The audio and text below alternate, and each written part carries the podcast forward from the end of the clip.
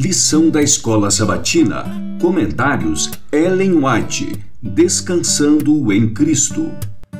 Lição 8. Livres para descansar. Sábado, 14 de agosto. Nós não mais definimos um modo nem procuramos que o Senhor satisfaça nossos desejos. Se a vida do doente pode glorificá-lo, suplicamos-lhe que eles possam viver, porém não como nós queremos, e sim como ele quer. Nossa fé pode ter a mesma firmeza e até provar-se mais confiante ainda, subordinando o desejo pessoal à onisciente vontade de Deus e depositando tudo com confiança em Suas mãos, sem inútil ansiedade temos a promessa, sabemos que, se pedirmos segundo Sua vontade, Ele nos ouve. 1 João 5,14. Nossas petições não devem tomar a forma de uma ordem, e sim de uma intercessão para que se cumpra o que dele suplicamos. Quando a igreja é unida, tem virtude e poder. Porém, se parte dela se inclina para o mundo e muitos são dados à concupiscência, que Deus aborrece, pouco lhe é possível fazer por eles.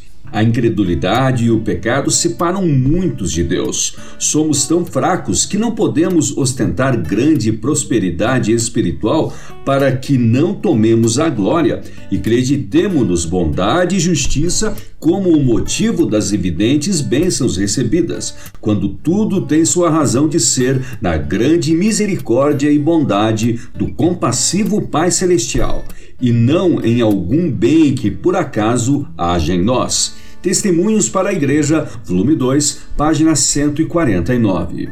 Ao orar pelos doentes, devemos lembrar que não sabemos o que havemos de pedir como convém. Romanos 8:26.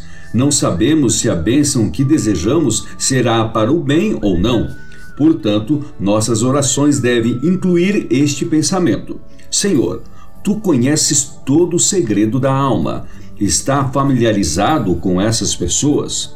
Jesus, seu advogado, deu a vida por elas. Seu amor por elas é maior do que é possível ser o nosso.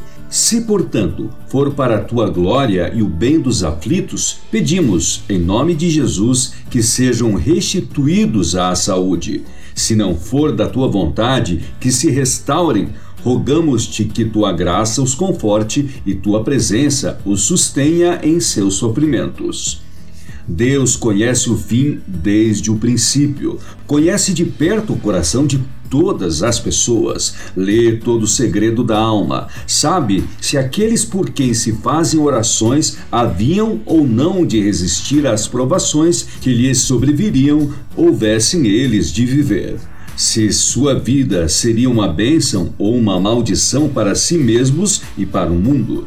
Esta é uma razão pela qual, ao mesmo tempo que apresentamos nossas petições com fervor, devemos dizer: Todavia, não se faça a minha vontade, mas a tua. Lucas 22, 42. Jesus acrescentou estas palavras de submissão à sabedoria e vontade de Deus, quando, no jardim do Getsemane, ele rogava: Meu pai, se é possível, passa de mim este cálice. Mateus 26, 39. Se essas palavras eram apropriadas para ele, o Filho de Deus, quanto mais adequadas são nos lábios dos finitos e errantes mortais. Obreiros Evangélicos, páginas 217 e 218.